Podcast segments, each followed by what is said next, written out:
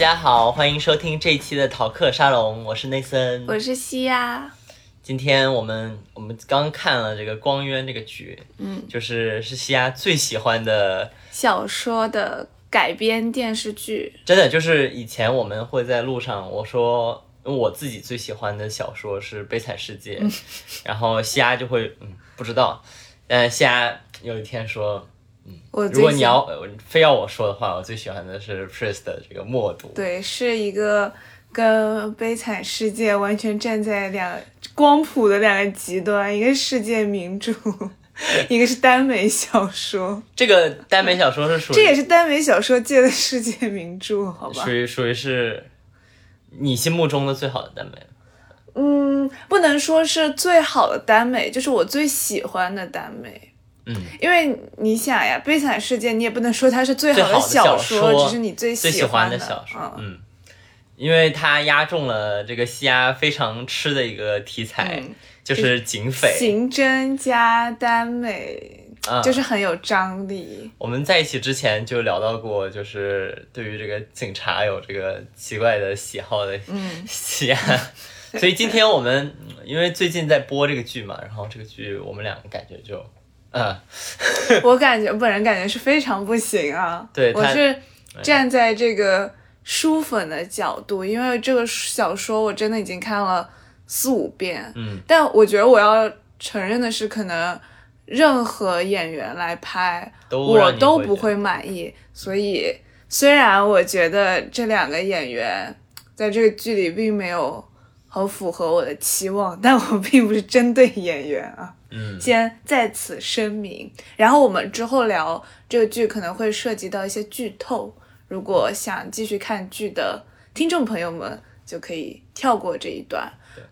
不过现在也播了八集，有没有有没有后续也还不知道呢。它它它的剧透会影响大吗？一般刑侦剧的套路就是，如果它是单元剧的话，它肯定后面有一个就是大的。有一个大的、更大的案件是笼罩在这些小的案件当中的嘛？那说了不就是，就你就你就透完了，你就透完了呀？嗯嗯。然后我们也想借这个这个剧，然后再顺便也聊聊我们看的别的这种警匪刑侦剧里面特别喜欢的角色，嗯，包括警察这边的、坏人那边的，嗯，都可以聊聊。对，那就先从这个剧开始，嗯。就是，嗯，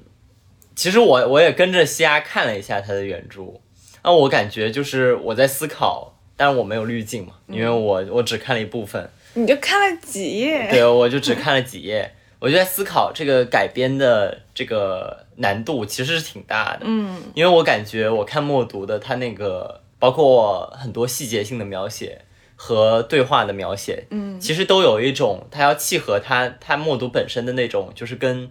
他提到的那些名著有关的那种戏剧感，对，就是是很很不像一种现实主义题材的，嗯，它更像是一个那种剧场舞台一样的那种，嗯，然后里面的角色说的话也很像是舞，就是是舞台剧的那种，嗯，那种氛围。我觉得在看小说的时候是没有这种感觉的，就你不会觉得你是在看一个，呃，很有戏剧感的东西的。对，因为绝大多数的小说，我觉得都是这么写的，嗯，就是它里面人物的台词都是不适合电视剧里直接直接讲出来的。对，嗯嗯，所以就是比如说它一个特点就是，呃，我看原著它的对话会一个人会说特别长，嗯。就是长的不像是现实中两个人交流的时候一个人会说的长度，嗯，这个剧就直接照搬了这种长度，嗯，所以就变得你好像你就没有那种一般的演员能驾驭那种那么长的台词，并且说的不尬的，嗯，就是这个我觉得是如果在改编的过程中，可能就需要把他的台词给打散了之后，嗯，才能做到的效果。我觉得还有一点就是演员演技不够好。嗯，是，就是你很明显的感觉到他应该表达出来的状态，这个演员就没有很好能够传递出来。比如说我们刚才看的那一段，就是呃里面的那个电视剧里叫什么来着？洛维洛维州。啊，我们用书里的名字好了，就是骆文舟在给费度过生日的时候，他有一段，就是书里说这是一段像中国式家长一样的，你在餐桌上总要说这么几句，说什么哎呀新的一岁，然后呃你要就是不能像以前一样了，不能当一只咸鱼，不能当一只咸鱼，就是这个场景其实。你平时在日常生活中，你家里也会出现的。然后我在看小说的时候，也没觉得有任何的问题。但是看那个剧的时候，嗯，你就觉得两个人之间的那个各说各话的对状态特别不对，而且他也没有给你一种就是我现在是一个在教育你的中国式家长，我在教育你。然后呃，他有一点就是说这个角色需要自知，嗯。他现在是在中国式家长的教育，而不是就是纯的在那边念那个台词。嗯，哎，你能简单先介绍一下书的这个人物和大体的剧情吗？书的人物和大体的剧情。对呀，这样就也比较能够了解这个骆警长和这里面的费度到底是谁。哦，就是在书里，骆文舟是一个。呃，刑警队的队长，嗯，然后呢，费度是他，嗯，七八年前破过的第一个案子的受害者，嗯，就他七八年前破第一个案子的时候，正好是费度的妈妈，嗯，上吊自杀，嗯，然后费度这个小孩呢，看着看见他妈，就是上吊自杀，就留下了很大的心理创伤，然后，呃，然后他爸又是集团的。老总啊什么的，呃，但事实上他后面有很大一片黑暗势力，就是和很多就是阴谋，对，有很多阴谋。反正呢，就是一开始这个骆文舟和费度很不对付，嗯，因为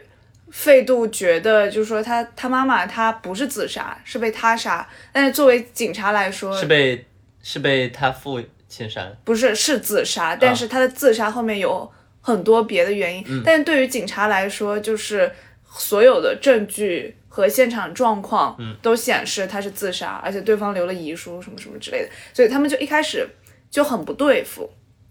然后后来呢，就是逐渐发现说，这个警察骆文舟其实是暗地里也是关心他的呀。然后最后在就这四五个案件当中，两个人就互相发现。就是对方可能不是自己原来想的那个样子，然后再加上就两个人本来就是就不是直男嘛，就整个世界里只有他们两个 不是直男，他们不谈恋爱谁谈恋爱啊？OK，对，然后最后就是他们呃从敌对，然后到相爱，到两个人携手破案，就这样一个故事。你就特别吃他们携手破案对的这个过程，对对对，然后他们就是。说起来虽然很土，但是就是有一种彼此拯救、彼此救赎的感觉。而且他们还有年龄差，是是是，但但说实话，我当时看小说的时候，我并没有觉得这个年龄差很大。嗯，因为看小说的时候，你并不像剧里那样，你会直接看到那个成年演员和那个小孩两个人站在一起的那种差距感啊。对，因为书里是一些就是一些。也是像闪回一样的嘛，就是给你介绍一些以前的片段，但你并没有那种视觉上的冲击感。我看到这个剧，就是当我感觉有点变态，对我感觉有点变态。所以，所以无论如何，就是对于你来说，其实还有另外一层，就是你是心王症嘛，然后你可能看书的时候，我想不出来那个，你本身就没有在想象很多的那个具体的画面，嗯，那等到真正有画面的时候，反而对你来说就是很难受。对，就可能，可能这么说，对你来说，其实这种影视剧改编你喜欢的作品都不见得是一件好事。是我我看了以后，我特别难受的就是，就是在这里面，我特别不喜欢两个主角的造型和演技，然后还有说话腔调，就是我都不喜欢。但是最致命的是，当我看完这个剧，看完这八集，然后再去看小说的时候。你又就是你又被带回去了，这两个角色突然有脸了，而且还不是我喜欢的那张脸。你就你就把这个原著都跟着一起就是降格了，对对对对，就特别难受。然后我看原著的有些台词，我突然就觉得有些尴尬了。就是本来我不觉得是有什么问题，然后突然就觉得啊，如果是因为你的脑子有他们脸嘛，你需要一个没有看过这个剧我需要一个没有看过这个剧的双眼，因为我觉得一开始我一开始读的时候，我脑子里是没有这个角色的形象的。后来《镇魂》播出了之后，就是白宇和朱一龙演了《镇魂》之后，就我觉得。朱一龙没有那么适合费度这个形象，但我觉得勉强是。费度啊，你是说把他们直接找过来演这个是吧？嗯啊，对，就是就是我觉得朱一龙没有这么适合费度这个形象，但我觉得白宇就是符合我心中完美的骆文舟的形象，然后就是属于我后面几遍读的时候，我脑子里就是 模模糊糊带着那个白宇和朱一龙的形象，然后后来我听了广播剧之后，嗯。广播剧是有那个封面图的，就是有纸片人的，后来觉得还是纸片人好，纸片人是完美，还还是纸片人比较完美。就是哎呀，纸片人那个，因为费度在这个小说中是一个很有钱的公子哥，他又有点放荡不羁，然后又有点很喜欢调笑，嗯，各种人的这种形象，每天就穿着一个很贵气的西装，就是那个。那个广播剧那个封面那纸片人啊，就是，就是很对劲儿，腿又长，你知道吗？然后穿一个很很精致的西装，我感觉这个剧里张新成穿那个西装像是义乌市场上两百块钱买的，就是一点都没有那种贵气的感觉。哎，而且我还没说完，而且张新成他本身不矮，嗯，但在这个剧里特别特别特别矮。不知道为什么，我觉得我们的费度没有那么矮。OK，我我有一个非常非常刁钻的问题啊，就是你觉不觉得，就是比如说耽美作品其实是很难去以一种非常现实的质感来用影视剧还原的？我觉得好像恰恰好是用纸片人或者用动漫的形式，可能是一个甜点。嗯，就是你再往真人走一步，你就，你就要么就是像现在这个效果，就是他，他既想做的有，就他他这个里面费度的这个造型，就是这个陪什么？嗯，陪陪没关系，就是他的造型肯定是想要往原著或者想要往呃这种高贵的这种，嗯。呃上面贴的，嗯，但是就是他他无论如何他的妆造就是贴不到那里去。嗯，所以就变成了就很尴尬的一个位置，就是他既没有现实质感，但他又达不到耽美里面需要有的那种，呃，很很干净的那种感觉。我我觉得你的这个现实指的是现实的演员，还是指现实的？就指的是，比如说，呃，就是就拿狂飙举例子，你就觉得狂飙的那个。无论是妆造上，还是人物的感觉和对话上面，都给你感觉更像是就真实世界里面会有的罪犯或者会有的警察的感觉。嗯，所以当然这个剧它用了一个架空的世界观，但我觉得有些根本上的东西它并没有想要往特别能够说服你这是一个真实存在的呃人物关系或者人物对话那样子上走。那我觉得是因为他没有拍好。嗯，呃，就是你说的这个妆造的问题，就是在小说里面，费度确实是留长发的。嗯，我不太记得了，但是他完全可以换一个演员啊。就是我觉得是有适合，就是费度这个长相的演员。呃，是我上次看那个。就是偶像选秀、偶像练习生里面有一个姓周的一个练习生，就是长得还有一些造型就特别像费度。我觉得就是如果要给费度拍一张海报的话，当然那个人肯定不会演戏了，嗯，但是就是有这样形象可以的人。那我不知道为什么就是在这个剧里会选张新成，可能是因为他名气比较大吧。呃，然后，我们我们朋友里可是有张新成的粉的。哎，我很喜欢看他一些校园剧，嗯嗯，但不包括这部。这部也不是校园剧啊。但我觉得就是你说有没有现实的感觉？这个现实，我觉得不应该是指说他是不是现实主义，就是他是。发生在我们当下社会的事情，而是它能不能给人一种真实感？对对。那我觉得这个就是要看题材，比如说《镇魂》，其实是一个呃有一些奇幻的、玄幻的题材。然后呢，但是它又是有一个时间跨度，它玄幻的那条线是在很久以前，但它并行了一条现实生活中的题材。虽然它还是呃要打妖怪什么之类的，但他还是现实中打妖怪。嗯，所以他是有一些，就是我们现在人看来跟我们同时代的人，嗯，他们之间。互相交流讲话的感觉，然后呃，那我觉得，比如说呃，魔道祖师，然后呃，天涯客改编成了《陈情令》和呃《山河令 》，他们虽然是古装剧，但是你也会觉得他们是真的呀，就是就是这种情感上的，对，我觉得是是可以有，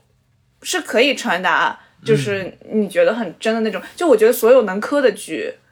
它都是本身让你磕进去了，它真的就是是真的。对，然后我之前还看过一个也是刑侦耽美的，叫做《SCI 谜案集》。嗯，它一开始呢，就两个演员长得不是特别好看，就长长得有点怪。嗯，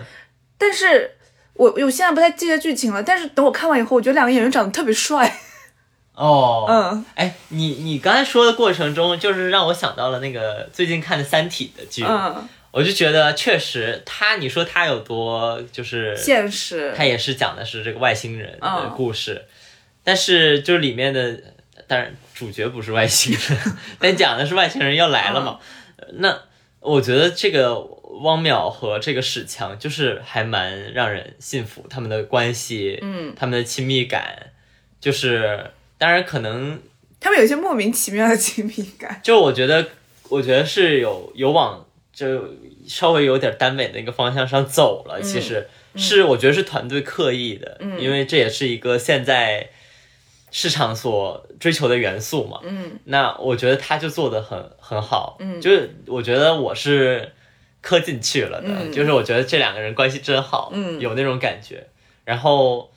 可能还是演技上的问题，因为我觉得于和伟和那个那个叫什么，呃，张鲁一，对我觉得他们两个就是真的，哎，老台词台词功底太好了，他不会，他有一个很核心的点，就是我觉得他们没有在扮酷，嗯，而且可能就恰恰好是因为《三体》本身不是。原本上它不是一个耽美题材，嗯，所以在你发现到它里面有一些元素的时候，你会很兴奋，嗯，而且他们就是 他们本身不需要有那个扮酷的那种心理负担，在。我觉得就是看这个光渊啊，就是很有，我觉得这演员很有心理负担，嗯，就是他一定要保住这个原本的那几个人物的那种帅气感，嗯，呃。就是大家都对这种帅啊、这种潇洒、这种倜傥啊有有预期，嗯，但你不会觉得汪淼是一个很潇洒、很倜傥的人，嗯，然后你也不会觉得史强是一个很很英俊、很怎么样的人，但是你就觉得，哎呀，这两个演员其实也就就长得就是就还好吧，嗯，那我觉得就是能够能够有磕到他们的关系，我觉得是因为他们一开始建立起来的那个感情，嗯。让你觉得他们关系让你觉得是真实的，对对对，我觉得比较好笑是你的这个你的这个偏好已经逐渐向我靠近，怎么会有一个直男说 在《三体》里看到那种元素会觉得有点兴奋？嗯，那那我觉得我觉得是我们一起看，你觉得是因为我兴奋了所以你兴？也不是吧？那我觉得就是意想不到嘛，嗯，而且其实史强我觉得可能在原著里。有这个潜力，只不过大家原本觉得那个潜力是他跟第二部的逻辑的潜力，就是他可能跟逻辑会有那种，就是兄弟，然后超过甚至有点超过的那种照顾的关系。嗯，但没想到第一部里就实现。对，然后你刚才说到，就是我我我我刚才就想到就是帅气的角色。嗯，我觉得另外一个让我信服的是那个《无间道》啊，《无间道》系列。就是呃，比如说，当然他没有那种，我觉得他没有耽美的元素在里面。嗯嗯。但是你看《无间道二》里面，就是有很多很帅的这个警察和坏人。嗯。然后，但我又觉得他们没有在扮帅，因为他们本来就帅。所以你觉得？我觉得张新成和付辛博他们本来就没有那么帅，就不够帅。就是他们不是警察和坏人的那种帅，就他不是那种坏坏的帅。我懂，就是我觉得，就比如说这光渊剧的最开始有一个最大问题，就是第一集，呃，开场是一直给张新成那个嘴唇的特写，而且是用那种很大的光笔，嗯，就是是只看到他的嘴唇，看不到他的脸，嗯，然后那个而且是抹了粉嘛，就很明显是化妆，化了很很浓的妆，其实脸上一层粉，嗯，然后。给大特写，甚至有点卡粉的那种状态，然后给了他嘴唇的大特写，然后那嘴唇也是嘟起来的，然后明显是抹了那个口口红的那种，然后你就给那么大的特写，你就会觉得特别的不舒服。其实你就一点不觉得这个很 sexy，你就觉得这个很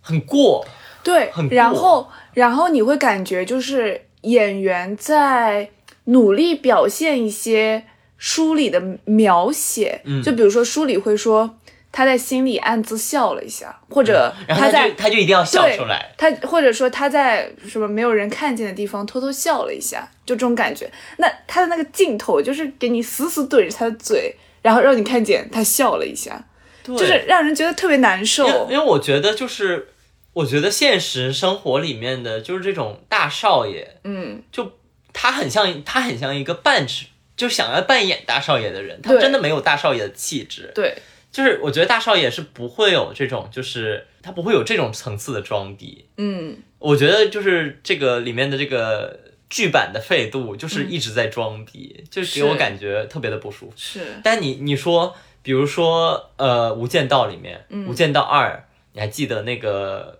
吴镇宇演的那个？嗯，就是。来来回来把这个家里的这个黑道事业给继续运营下去的那个，呃，我就觉得他特别特别有魅力。就是你不能拿张新成跟吴镇宇比，也太伤人了吧？那那，就是问题是这个吴镇宇这个角色已经出现了这么多年了，嗯，他也是一个，就是当然他没有那么年轻了，他演的是一个可能已经进入中青年的这种。家里的黑道的少爷，嗯，但他那个整个那个神态啊，嗯，那种那种要处理事情的那种眼神啊，嗯，以及就是那种说一不二的那种气度啊，嗯，就是张新成一点都没演出来，是，你就觉得他还是一个小屁孩，你可以随便的操弄他，那种特别感。特别有那种感觉，嗯，他就是给你，我我不知道他没有气场，我不知道为什么，就是他会给你一种就是有一种纯欲风的感觉，哦，然后他书里其实费度是一个就是藏就是心思藏的特别特别深，他会提早很久很久布局很多事情，超出警方的想象，超出犯罪分子的想象，他就是游走在黑白两道的。就是他是最后跟那个大 boss 决战的人嘛，可以这样说。那在这个剧里，你不觉得他就是他反而会给我一种最后他会被就是很轻易弄的那个花花残柳败的那种感觉？这倒是符合耽美的设定是吧？就是可能这个改编的这个剧组，嗯，反而是没有把他就是。人物的其他的位面落实好，嗯，但他们又有又有那种想把书和剧独立开来的感觉，因为就是他们把名字也改了，然后把那个呃剧名也改了。你觉得会有审查的因素在吗？肯定有在审查呀，就是嗯，自从上次他不是不让单改某某令，嗯，某某令就是出事儿之后，呃。就是后面要播的，比如说张公案啊，然后加上这个呃光渊，都就是大家都不敢说了。就然后这个光渊也是二月份的时候突然上线了，没有任何。他好像是之前已经拍好了，就是一直没有没有通过，然后现在才放出来。没有任何的广告，没有任何的官宣，就是突然上了八集。然后张公案也是一个。呃，耽美剧是那个井柏然演的，也是最近就是突然上映。我感觉就是，反正看到现在的他，有一种就是单单改的时代肯定是已经过去了。大家关注的点是《狂飙》和《三体》，就是是要么就是现现实主义题材的刑侦剧，要么就是科幻。哎，就是这这个，这搞笑的是，这个光约还要蹭一些科幻梗。对，哎呀，我觉得他这个科幻梗，就是你一方面可以说他是为了过审，但是因为它里面涉及到就是一些，比如说呃，警察局内部有问题，所以它一定不能是这个世界发生的，所以它不能是这个世界发，因为你看像狂飙，它虽然是。也是警察局内部的问题，但它但也要套一个壳，就是套一个呃，他们是来什么走访，就是而且扫黑除恶，而且狂飙是是通过国家机关的，对，就不是一个地方的过审，是一个国家机关直接过审的一个过程，对。对，所以他也是他第一个涉及呃国那个。机关内部有问题，第二个涉及黑道势力，而且是那种买凶杀人的黑道势力。然后第三个又它里面又有什么碎尸啊，然后那个呃，包括里面一个还跟洛丽塔故事相关，就这种就是你不能发生在这个真你不能发生在真实世界里。然后他就套了一个壳，说它是什么啊？未来的文明。未来就是人类，我们现在的文明是它的前序文明，对我们，所以它是应该是很多很多年之后的一个，就是人类的火种重新、重新 重生的一个。他们不会是三体世界？叫什么新州？新州市。然后他们那个市呢，有一个呃，有一个很特别的，就是基因犯罪。嗯，就是说呃这些。然后这些有这种犯罪基因的人叫做零度共情者，对他们有基因突变，百分之一点三的。对，然后他们就是呃更容易犯罪，然后更容易就是他更不容易和人共情。嗯然后这整个剧的，我看那个优酷的介绍也是说，就是。他们后面发现说，哦，呃，有这个犯罪基因的人不一定就是坏人，然后现实生活中那些没有犯罪基因的人，就是他们也有可能是穷凶极恶的人，就是得出了一个很、很、很说了跟没说一样，说了说了跟没说一样的这种这种结论。然后我不知道哎，就是像我刚才说的，你一方面可以说他是为了过审，但另一方面就是他削弱了很多剧里。就是削弱很多小说里本来有的那种张力，人的那种欲欲望。对，因为像比如说剧里这个费度，呃，他应该是零度共情者吧，因为他爸是零度共情者，他现在没有明说，但他但费度觉得自己是，嗯，然后呃，我估计他大概率也是吧，因为他不是特别有犯罪天赋什么的嘛，然后但书里不是，他又有这种很敏锐的。犯罪天赋，然后能够就是织起一张贯穿黑白两道的网，那就是你是可以发散开去说他自己在后面做了到底做了多少事情，跟他表面的这种就是放荡不羁的形象可以形成很多对比，而不是说他天生就会这些。嗯嗯，而且他在剧里就是呃要摆脱他父亲。对他的影响，他是做了很多自我干预的，所以我觉得这个简直就是你这么一说，我感觉简直就是一个把把很多人物本身带的那东西根本就去掉了。是的，是的，这个这个并不是一个特别高明的选择。对，我觉得特别不高明，因为这样里面的人犯罪就会可以说啊。都是他基因带的，对，或者说就是有人利用了他基因的那一部分。哎，我这又想到了这个《疯狂动物城》。嗯，《疯狂动物城》里不也是吗？就是这个，而且我觉得，如果你说这个剧后面能说这种基因变异其实不是天然的，是有人在背后。想要让大家基因变异，嗯，哎，我觉得这个会比较有意思，就是是一个大阴谋，嗯，这样都会比现在就是说哦，太阳导致或者怎么样导致的，就大家基因变异，对，然后就变成了犯罪，就那不就是天生决定论了吗？那我觉得真的没什么意思。那他不是后面推翻这个天生决定论了？就是如果是那那样的推翻也没什么意思，就是一定要是一个阴谋才。你像那个《疯狂动物城》里面也是警匪剧，首先，那里面就是说，呃，刚开始发现这些肉食动物都开始就是吃这草食动物嘛，嗯，然后就说这肉食动物是不是天生就坏，嗯，然后最后发现哦是个阴谋，我觉得，然后在价值观上也是对的，然后在剧情上也蛮有看点的，就是哦他要怎么去处理这种。呃，你前面说了这个肉食动物都是坏的，这个这个矛盾在，嗯，然后慢慢破案，怎么说服大家啊是怎样子的，嗯，我觉得这个就就很有看点，而且你就能看到跨物种这种合作在，你就想套一个同样套一个进去，就是说，呃，你就把这个费度安排成那个狐狸客，嗯，然后把那个骆队安排成小兔，嗯，就也很有很有看点啊，嗯，就有那么多好的故事原型。他要搞一个，他一定要搞一个，就是是就一出生就决定的这样一个事情，是，而且。而且我觉得吧，他最后虽然可以得出一个说，哎呀，哪边都有好人坏人，但是如果他基因里，就他自己说了，他们基因里带着这个东西，就是让他们更容易犯罪，更让不让人共情的，你是没有办法消除这种偏见的。对，是的。哎，我们就从这个视野，从这个剧上转开吧。我觉得想要聊聊，就是我们刚才提到的一些别的作品。嗯。比如说这个《无间道》，嗯，《无间道》一直是我心目中，就是仍然是我觉得最好的警匪题材的，嗯，作品吧。就是它里面有太多能够立得住的那种有魅力的犯罪的人和警察的角色，嗯，就是尤其是第二部里面，呃，不管是吴镇宇，嗯，还演的，还是这个余文乐，嗯，还是这个陈冠希。就是我觉得，哪怕是你看余文乐和陈冠希两个年轻演员，我觉得都贡献了非常非常就是有印象的那个演出，嗯，就让我觉得是有那种，加上他们那个剧情很带感，就是是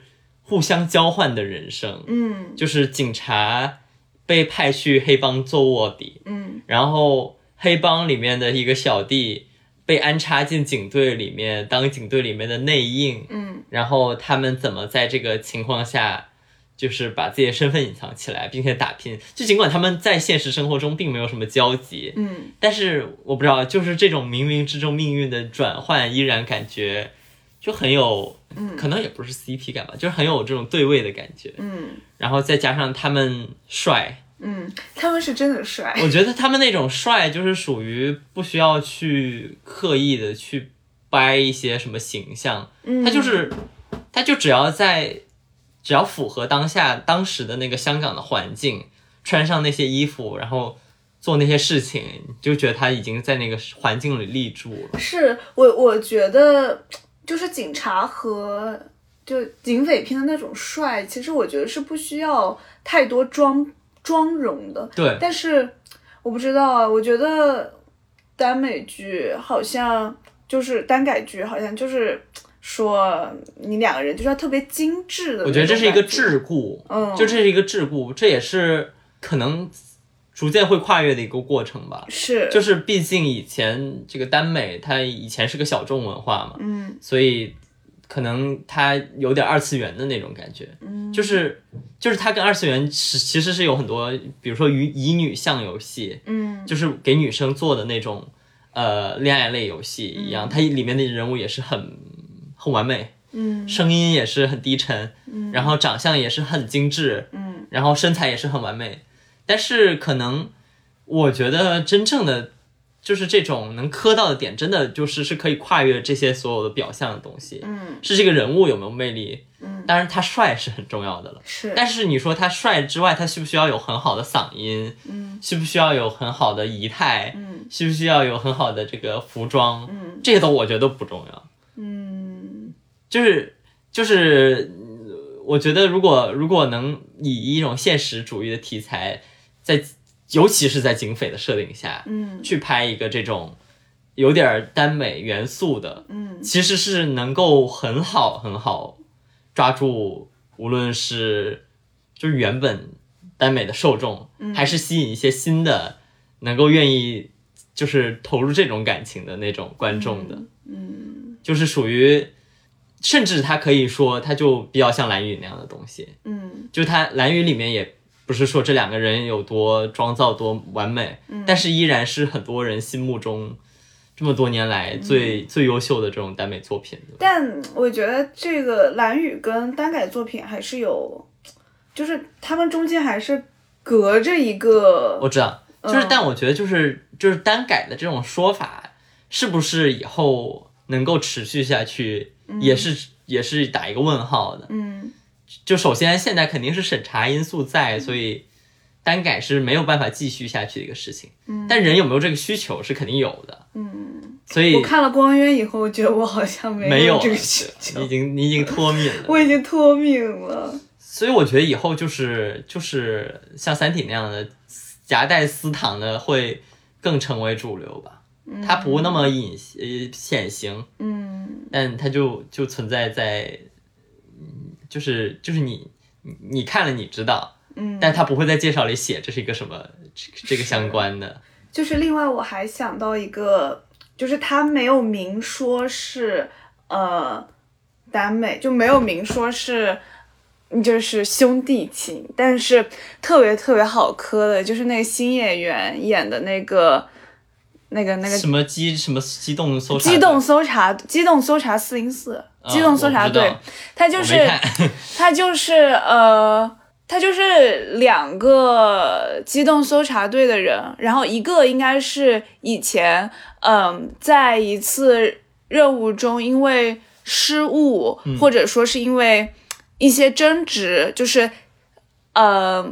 使他的队友死了，但不是他害死的，而是说可能当时，呃，他的队友，呃，犯了一些什么问题，然后他让他写写检查，然后呢，因为太过生气了，没有接他队友的电话，然后，呃，但他队友就是因为一个什么事情，反正摔楼摔下死了，不是因为新演员演的这个角色，但他一直认为是自己害死了他，而且。周围的人也都会认为说是你害死了你的搭档嘛，然后，嗯，这个时候就出现了一个，嗯，特别莽的，然后呢又特别有正义感的，嗯，一个警察，就是我忘了他的名字，但是他感觉就是特别信任新演员演的那个角色，而且他就是不管遇到什么情况都说，哎，这这个事情我们要去管。就什么之类的，然后两个人就是也是共同经历了很多案子，然后最后有一个大的案子，然后两个人可能就是呃一起被关在那里，然后呃被打晕啦，然后巴拉巴拉之类的。但是这个中间你就可以看见，就另外一个男主是怎样帮新演员解开他心里的那个心结，因为他是要属于他要交付自己的信任，嗯。才可以解开新演员的那个心结，因为你人都会这么觉得嘛。你在害死了队友之后，然后周围人都觉得你害死队友之后，没有人会信任你。嗯，但他就是把自己的信任交付给了新演员，然后他自己本身好像他自己本身应该本来不是一个警察，后来好像是可以获得这样一个机会，然后他的去还是留。是留在那个新演员手上的，但是新演员后面前期没有表现出来，但后期就是他不管在跟上级汇报还是什么时候，都会就说他是一个好警察，他是一个就是可以呃一直干下去的人，嗯，就是两个人完全没有那种很很很很甜的镜头或者什么，但是你能感觉到两个人就是在互相依靠、互相支撑，然后。他们要合力去，就是拯救世界的那种感觉。所以当时是有磕到吗？啊，我当时超级磕到，我都觉得新演员在我心里都变帅了。所以，所以，所以我觉得，你看，就是这个是，对吧？就是你，比如说你，你也跟我说过，你看那个另外一个日本的那个，直接是单改的。耽美的那个剧哦，那个看不太进去。经典纸杯蛋糕，嗯，那不是一个刑侦剧，对，但它是一个耽美吧？对，特别油腻。我觉得，我觉得好像有一点感觉，就是如果你要很用力的把你的镜头放在两个人的关系上，两个人的恋爱关系上去捕捉两个人可能是 gay，可能不是 gay 的。这种细节上就会特别油腻，嗯，但是如果你就是扎扎实实的拍这个人物本身，他们其实，然后，然后其实很多剧它只是给了你那个镜头，他们在互动的那个镜头就够了，是，嗯，就我觉得这个其实跟跟现实也是有点像的。嗯，就是你如果你看见两个人，就是哦，两个人是 gay，你就你就没你就没感觉了。嗯，就尤其你作为一个直女，你看这个，你就你就你就哇就结束了。嗯，但是你恰恰好能能吸引你去不断的遐想的是那种若即若离的。有点像，但你不确定的那种关系，嗯，以及这两个人都散发了各自的人格魅力，然后，而且你感觉到这两个人能互相看到对方的人格魅力的这种情况下，会激发出你最大的就是遐想的空间。是是，呃，我这边我这边可以对比两个剧，一个是呃，一个是男男的剧，一个是女女的剧，就是一个就是我刚才说的那个经典纸杯蛋糕，它相当于它的剧情就是说，呃。就是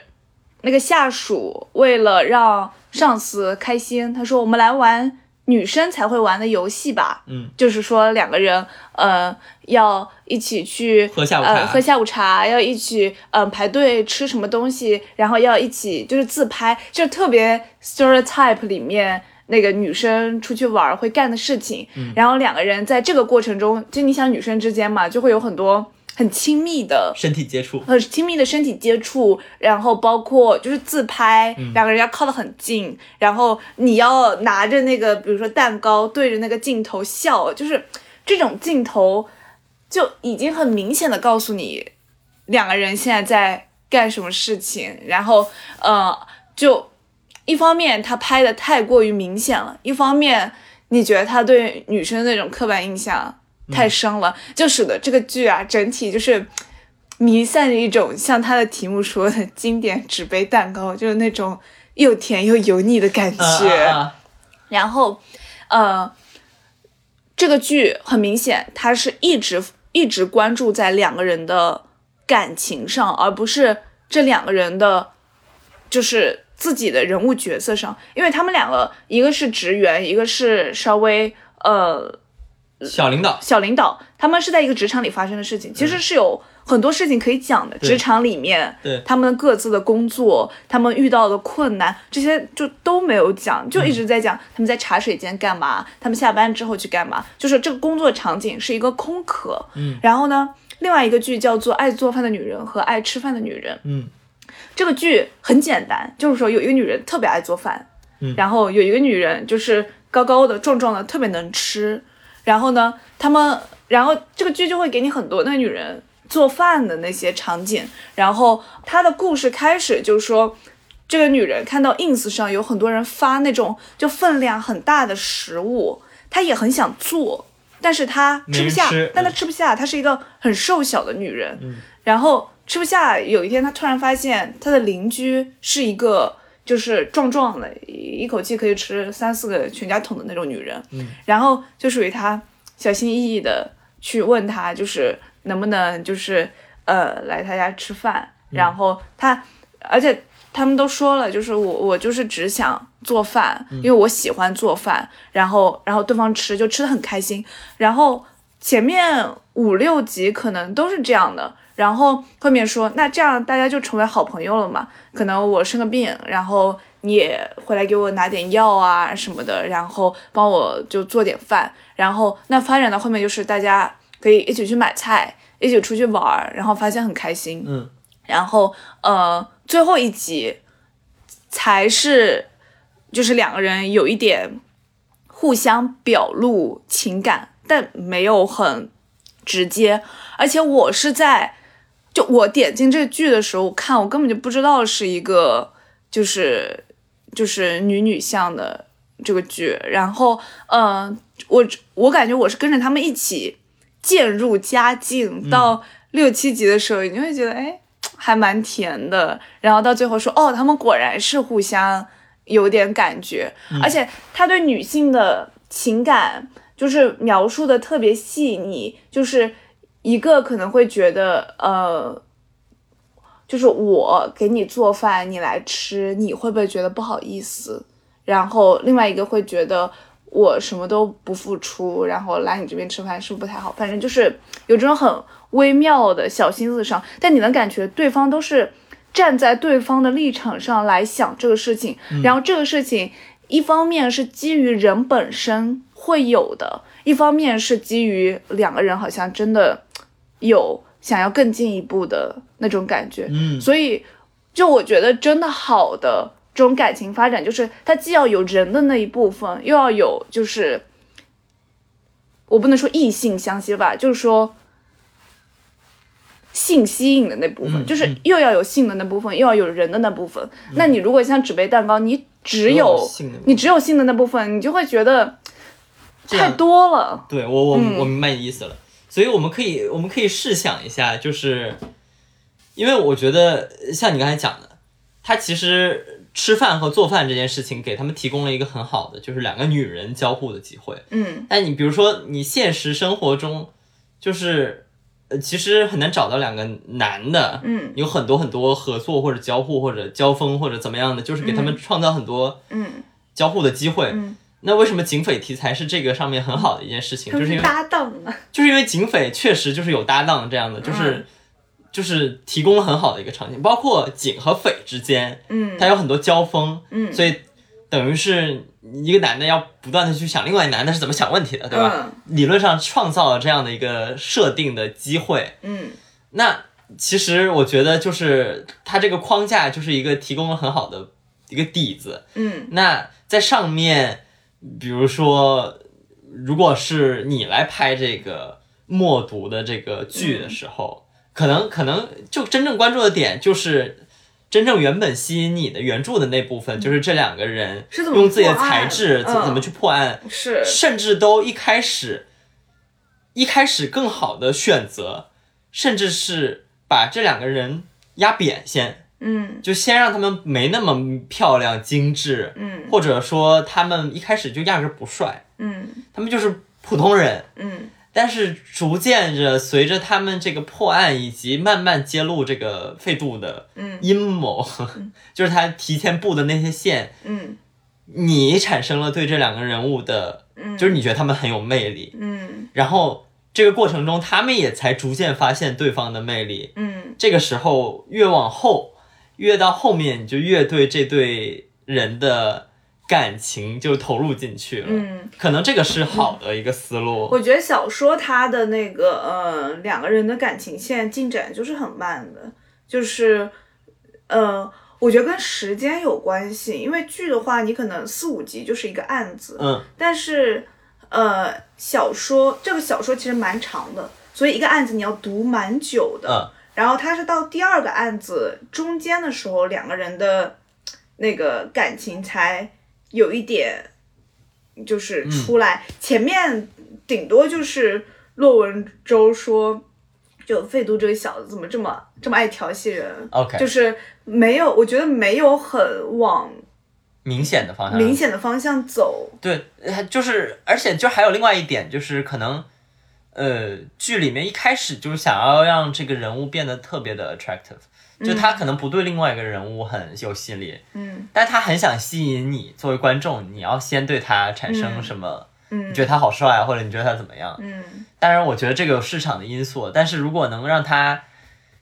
安下心来拍一个剧的话，嗯，更好的处理可能就是一开始把他拍成一个普通人，嗯，是不是会更好？你就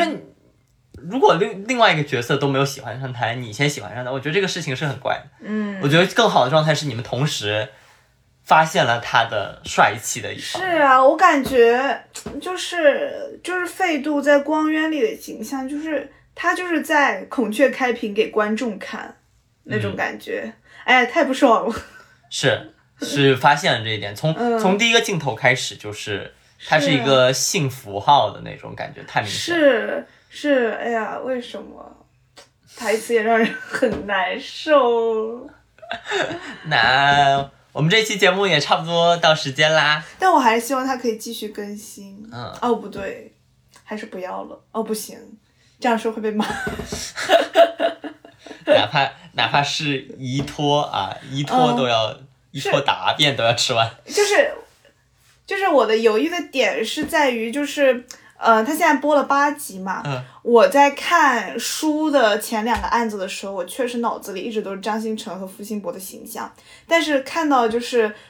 没有，就是我没有看到剧的时候，我又逐渐就是恢复了的，我又逐渐恢复了，我又觉得这个小说的观感就是大大提升。所以如果他拍完，你看完了，你这本小说你以后也就不读了。是啊，而且他拍完了，我一定会看的。好悲伤啊！哦，我作为一个《三体》的原著粉，我只能说，哎，虽然有虽然有动画版这种垃圾，但是至少有剧版，让我觉得啊没问题了。我我我保住了《三体》的观感。希望我的破云不要经历这一些。破云也是另外一个刑侦题材，有被翻拍吗？应该没有。那就让他安心的待在书架上吧。希望他可以安心的待在书架上。那好啦，谢谢大家，拜拜。拜拜。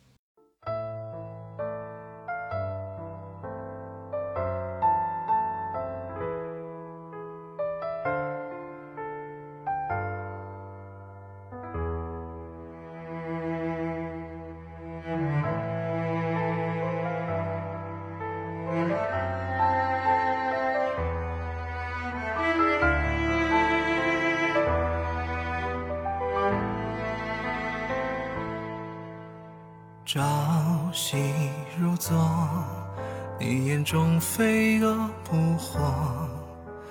为何选择沉默？多年有过，是谁轻声诵读着生死同爱恨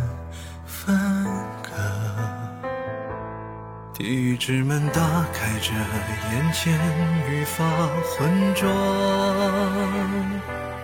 默念冷漠的名字，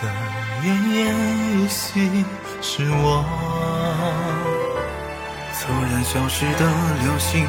一生划过，明明不舍，掐灭了烟火，黑色描摹轮廓。然飘浪，岩浆滚烫漫过胸膛，心底的芬芳像烈日生长。你去那远方，没有黎明，不见曙光，亦无回声远通往。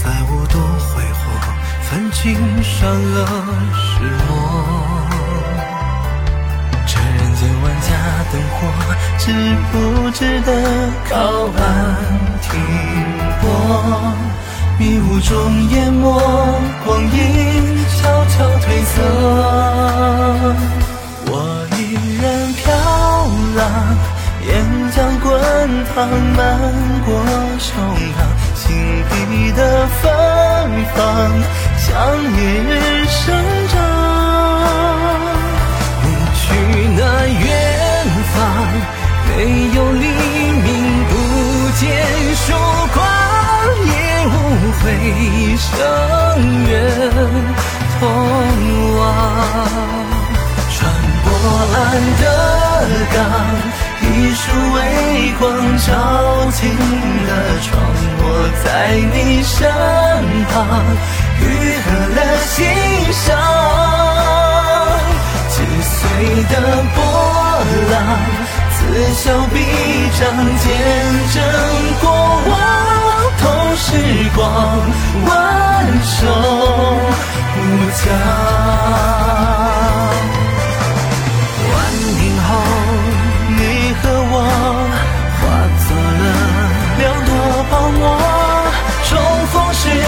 身上笑如一梦，难舍。你温柔那个茫茫人海，化作粉墨自语的乘客，黯淡了血色。我未尽云落，告别沙丘，远